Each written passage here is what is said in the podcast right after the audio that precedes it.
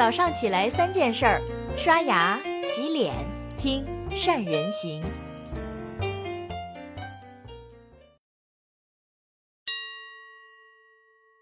大家好，我是宋子，又到了我与腾讯二十年的系列时间。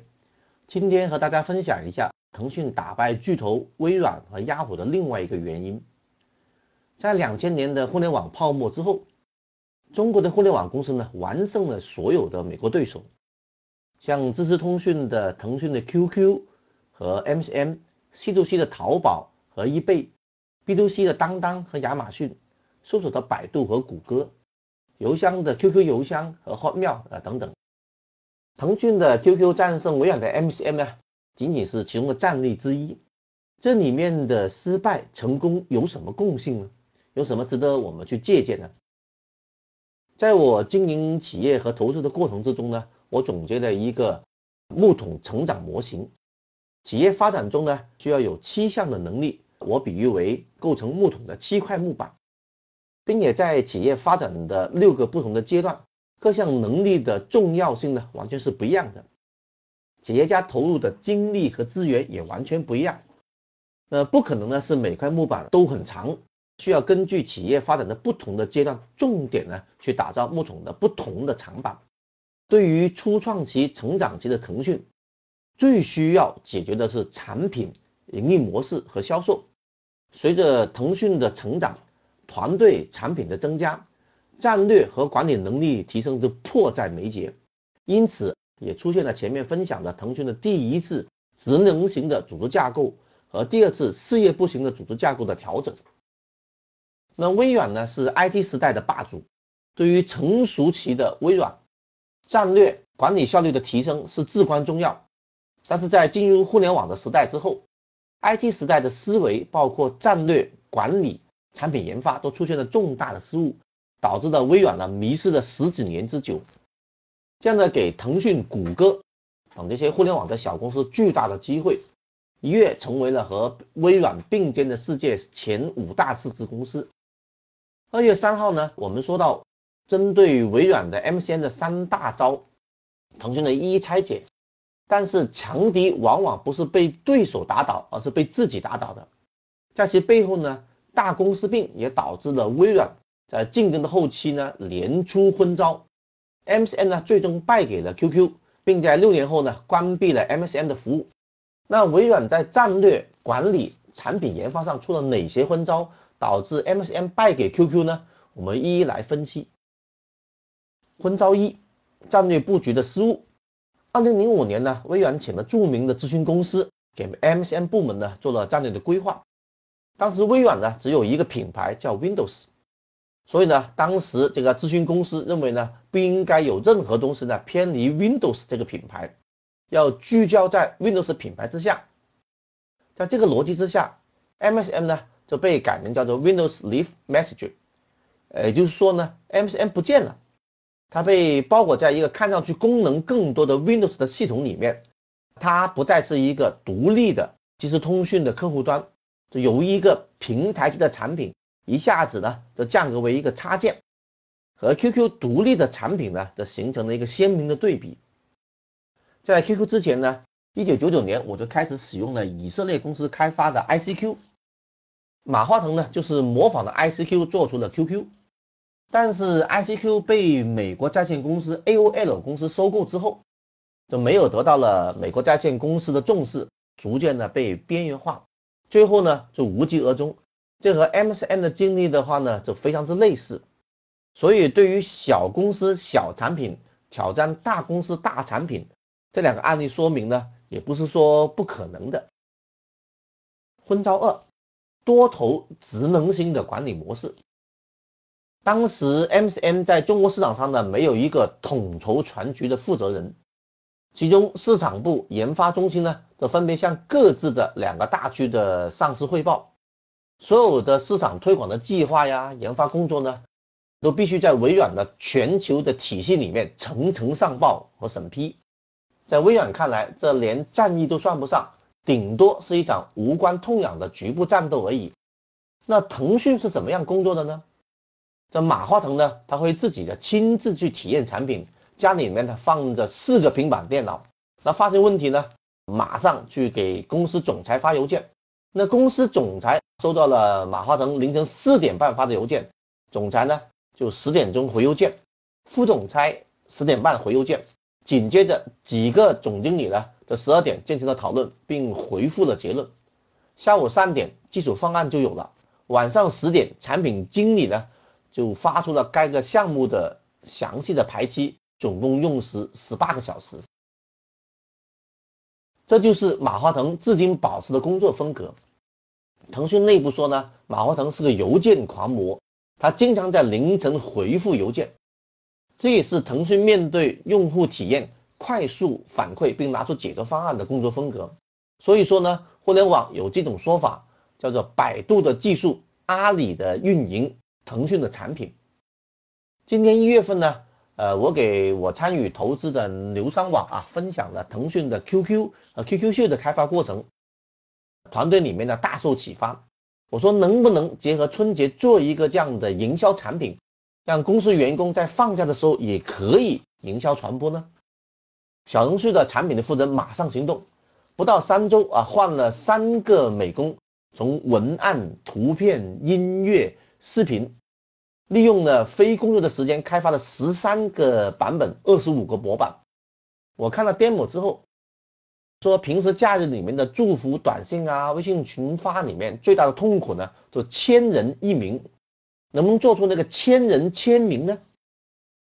小程序产品组马上又迭代开发，你把这个牛祝福的小程序发到微信群里面，谁打开抬头就是打开人的名字。就是互联网时代的速度，大家可以长按下面的小程序二维码体验一下。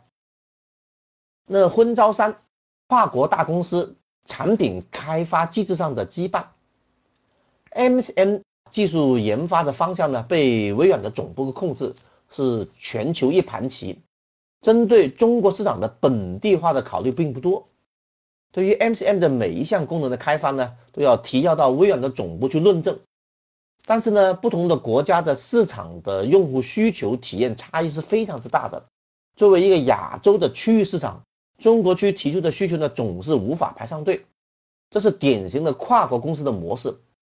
MCN 中国市场部技术部啊发出一个研发的需求，等了三年，微软的总部才批准开发。比如说像类似 QQ 秀的这种虚拟道具功能啊，离线消息啊，商务用户里面大文件传输功能等等。这些开发机制上的羁绊，让 MCN 呢失去了很多的这样的一个机会。那腾讯又是怎样快速面对互联网的快速变化呢？二零一零年的十月，韩国的一款基于手机通讯录实现的免费聊天的 APP 叫 KIK，上线十五天就收获了有一百万的用户。当时张小龙在看到的 KIK 软件，就认为移动互联网将会出现一个新的即时通讯的这样的产品。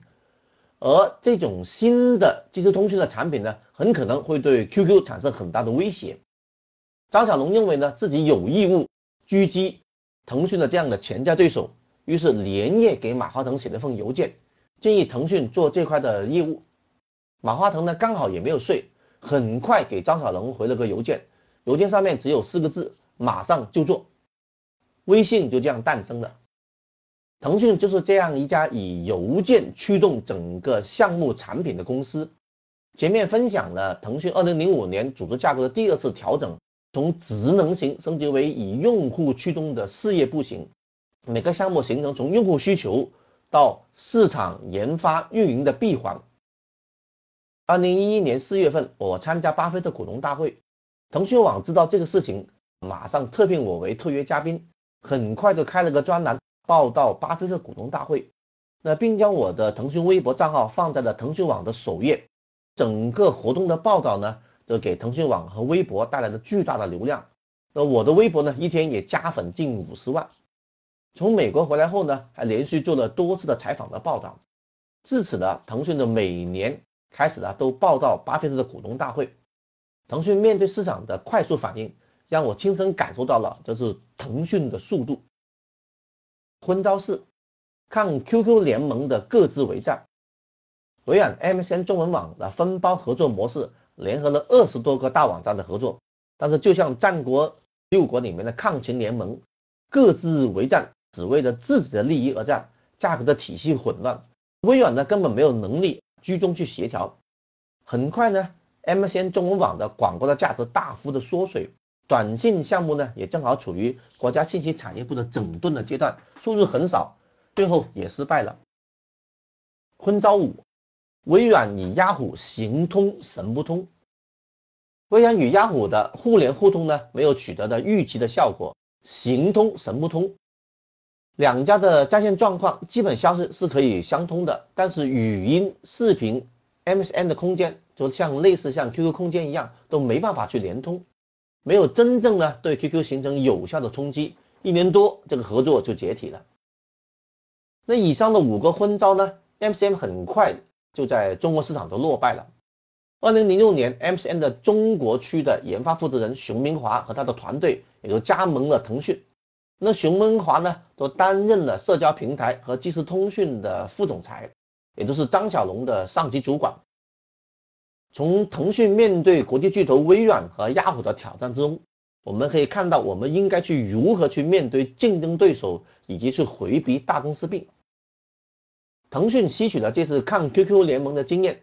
在二零一一年以来呢，就投资六百多家公司，很好的推动了这些公司以用户导向的产品开发模式，没有出现了微软这种大公司病。你会发现，我们企业为了面对市场，尤其是互联网时代这种趋势和用户需求的快速变化，要做的事情就是大公司把公司做小，类似像这种阿米巴模式啊，青岛海尔的人单合一啊，阿里巴巴的这合伙人模式。和腾讯事业部闭环模式呢如出一辙。二零一七年，腾讯的王者荣耀游戏团队呢就是其中一个成功的案例。华为的任正非说：“让听见炮声的人决策。如果大公司对方法论格局的判断不是交给了实际做产品的同事，当他们的声音不能被听到的时候，而是自上而下的去强推，会发生什么呢？就是灾难性的结果。那我们传统企业面对互联网转型。”互联网不只是一个渠道和工具的增加，而是思维模式、组织架构的升级，让听到客户的声音的人去做决策。好了，那以下呢就是今天我和大家分享的内容。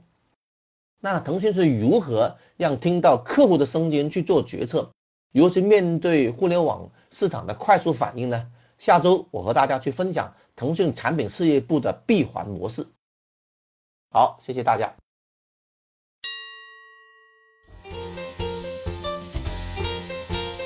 关注善人行微信公众号，每天早上六点三十分，咱们不听不散。